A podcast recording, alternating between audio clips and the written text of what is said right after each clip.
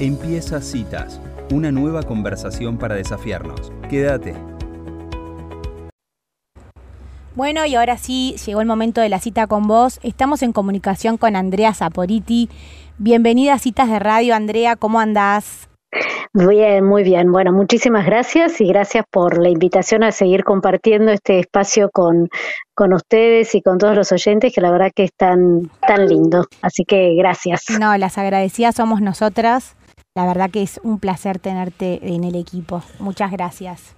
Debo, decir, debo decir, Andrea, que ha sido de las columnistas que consistentemente renovamos porque, o sea, nunca te quedas sin tema. Es como una cosa, eh, o sea, realmente es como algo tan, tan especial que, que, bueno, quiero que sepas que no hay muchos columnistas que sostengan año tras año la columna en citas. Bueno, gracias, gracias. Yo creo que bueno, esto tiene que ver también con, con todo lo que uno va escuchando en el consultorio y en las clases y con los alumnos y bueno, ese contacto con, yo siempre digo que el consultorio es como, como entrar a las profundidades más, este, más profundas, valga la redundancia, y a la vez dar clases en la facultad te conecta con la realidad de lo que va sucediendo, además de la propia vida. Entonces, bueno, creo que de ahí es que van surgiendo los temas, porque en realidad eh, a veces sí, es verdad que uno dice, bueno, ¿de qué podemos hablar hoy para que, esto les sirva? ¿no? Porque creo que este es un espacio que apunta a eso, a, que pueda servir, a que sea una oportunidad, como planteábamos en, en el inicio de, de este nuevo ciclo, y que sea realmente una oportunidad de, reflexionar, de darse un ratito para pensar y bueno, y que eso mejore en algún punto nuestra calidad de vida, ¿no? Que, creo que de eso se trata. Así que bueno, espero que no agotarme, pero cuando me agote diré, bueno, a ver qué se me ocurre. Bueno, Andrea, habíamos hablado fuera de línea que el tema de hoy era la capacidad de reparación, ¿no? Exacto. Exactamente, sí.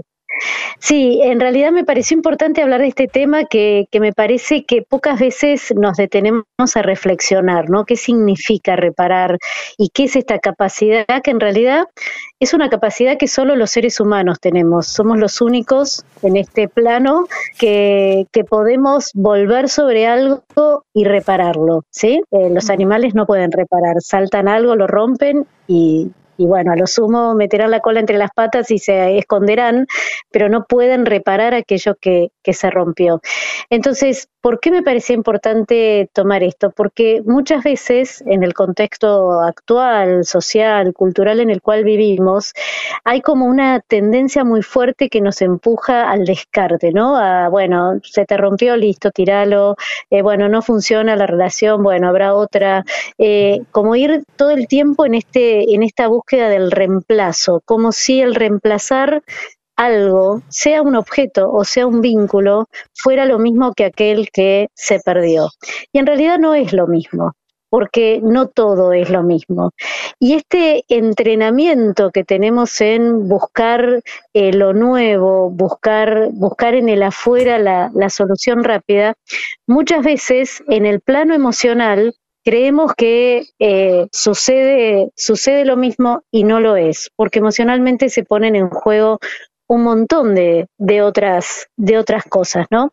Entonces me, me parecía importante detenernos porque en este plano, en el plano más afectivo y emocional, como dije antes, si seguimos en esta línea de, de, de lo descartable y de corremos el riesgo de sin darnos cuenta ir armando vínculos que también consideremos descartables con los otros y con nosotros, porque así como creemos que el otro, bueno, si no es este será otro, ¿qué nos pasa con nosotros mismos, no? También. También hacemos lo mismo, creemos que, bueno, si esto no me gusta o no me va, lo cambio, lo rompo, lo, ¿qué hago?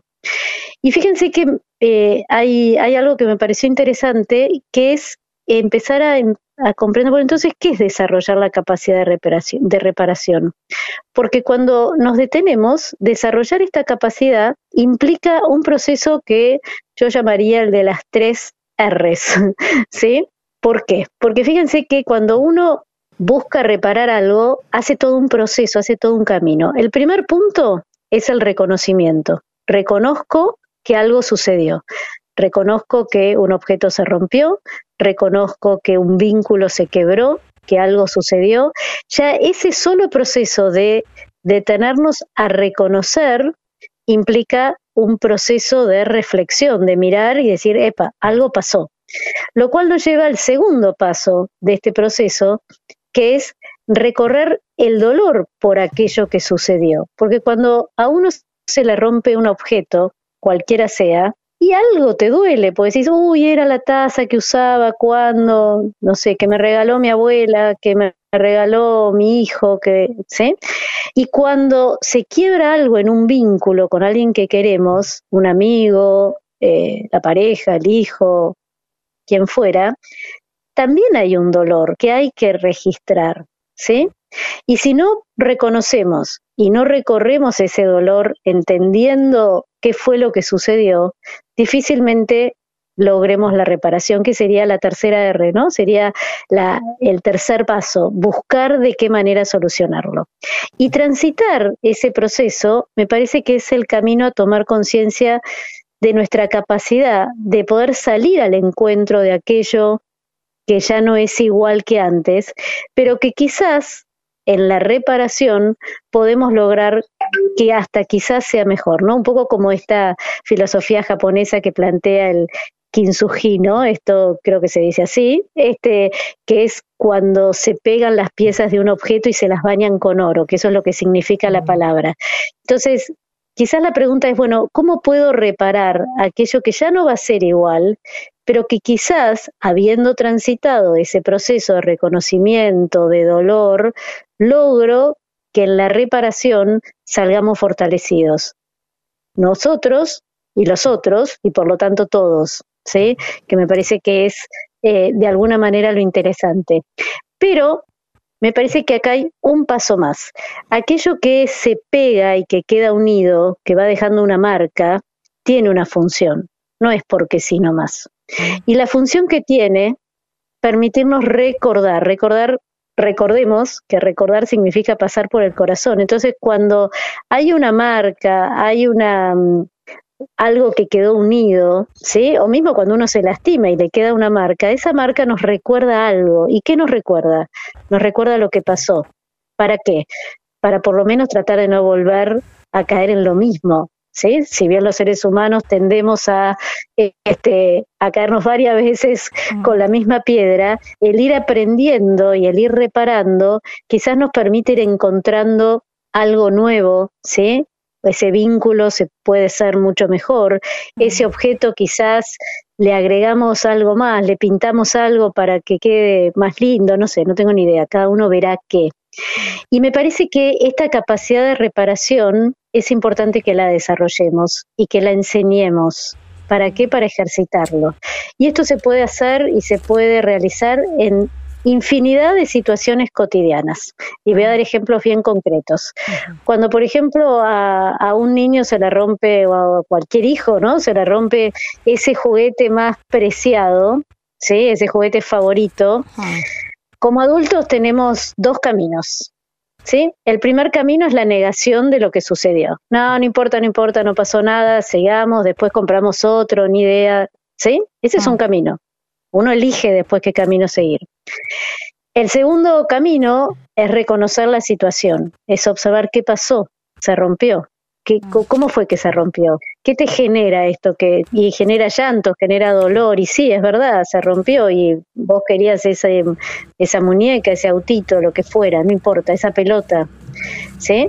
Observo la rotura, la, la, la veo, la miro, la toco y ayudo a ver qué fue lo que pasó y puedo proponer ahí repararlo. Proponer repararlo, que sería el segundo camino, es sentarse a ver cómo lo podemos solucionar. Y esto a la larga en el proceso de crecimiento y de desarrollo nos permite ir enseñando qué hacer frente a las distintas situaciones de la vida. Porque fíjense que si optamos por el primer camino, que sería listo, chao, no pasó nada, compramos otro, mm. que es muy habitual, en realidad lo que estamos enseñando es que todo es descartable. Y que con el tiempo probablemente este niño sea un adulto que también va a creer que los vínculos son descartables. Y bueno, y si no funcionó, que pasa el que sigue, es muy habitual, ¿no? En estos tiempos. Si optamos por el segundo camino, que es eh, el que tiene que ver con transitar estos pasos y este proceso, seguramente le estaremos enseñando el camino de la reparación, que obviamente lleva más tiempo, me tengo que sentar, tengo que consolar, tengo que buscar soluciones, pero que a la larga es el que va a permitir justamente reparar, ¿sí? encontrar la forma de que ese juguete siga siendo, cumpliendo la función que es para jugar.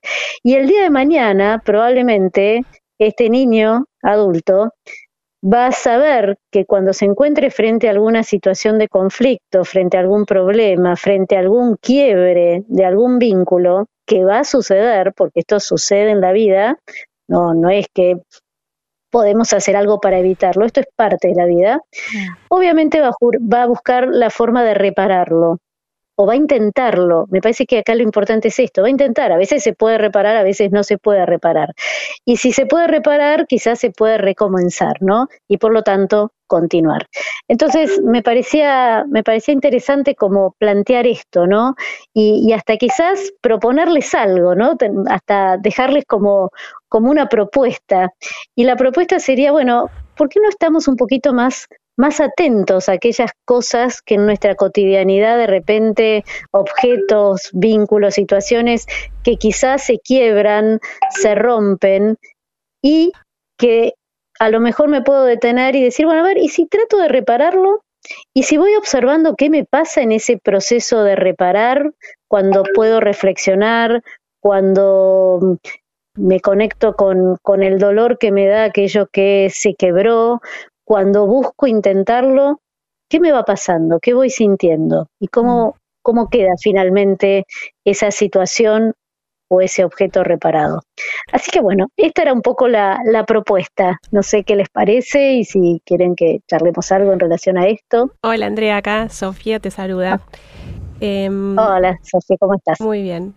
Eh, me quedo con esto que, que dijiste, que puede ser que se pueda reparar o que no, ¿no? Eh, pero la importancia de, intentarlo, ¿no? Porque, eh, no sé, me, suena esto de, los pasos que, que, vos decís reconocer que se rompió y recorrer ese dolor.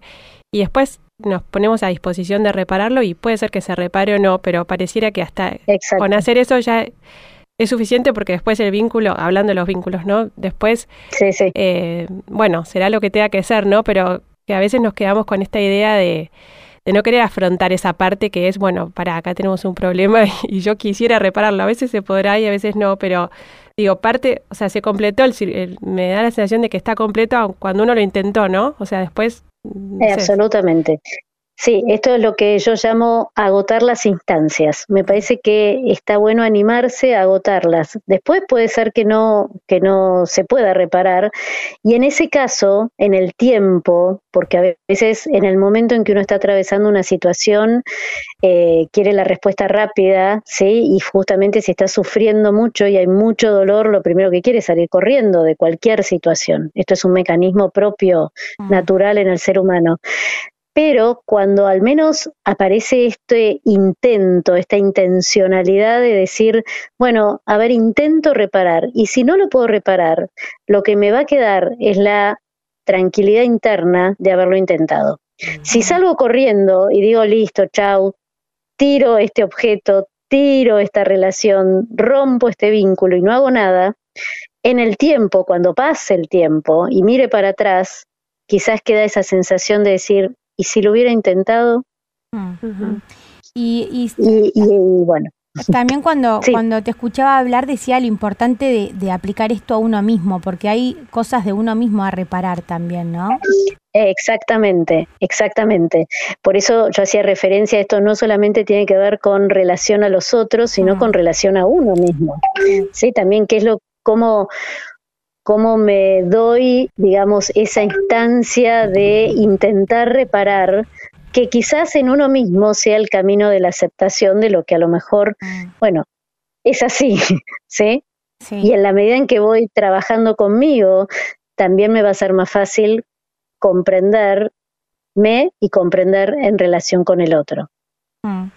Creo que, que que queda para otra columna porque es enorme, ¿no? El tema, pero a veces pienso que cuando uno está eh, como visitado por una emoción, como puede ser el dolor, ¿no? Un dolor de una madre o lo que fuera, en ese momento es difícil eh, reparar, ¿no?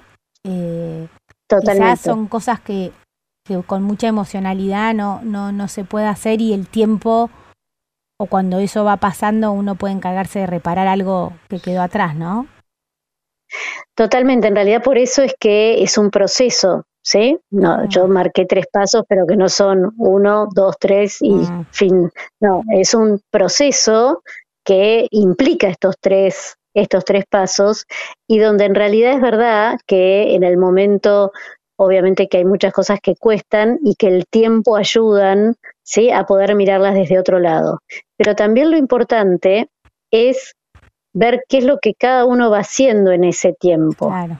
Mm, mm. El tiempo va a pasar igual, pero ¿qué hago yo durante ese tiempo?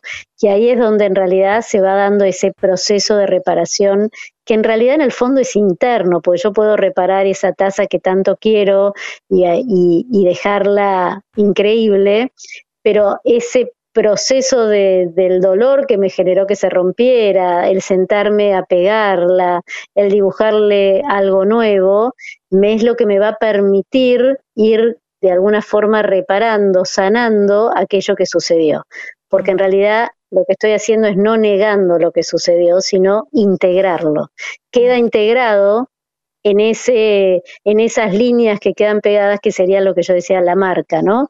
Cuando yo me lastimo y me queda la marca, si yo la tapo y hago de cuenta que acá no pasó nada, y estoy negando algo que pasó. Eso no quiere decir que a veces es necesario ¿sí? taparla, hay, que ver cada caso. Yo estoy hablando muy en general. Sí, sí, sí. Pero me parece que, que, está muy bueno esto que vos planteás porque eh, es clave entender que así como el proceso de reparación se enseña de a poquito, en actitudes cotidianas, también de alguna manera el proceso lleva un tiempo interno de cada uno.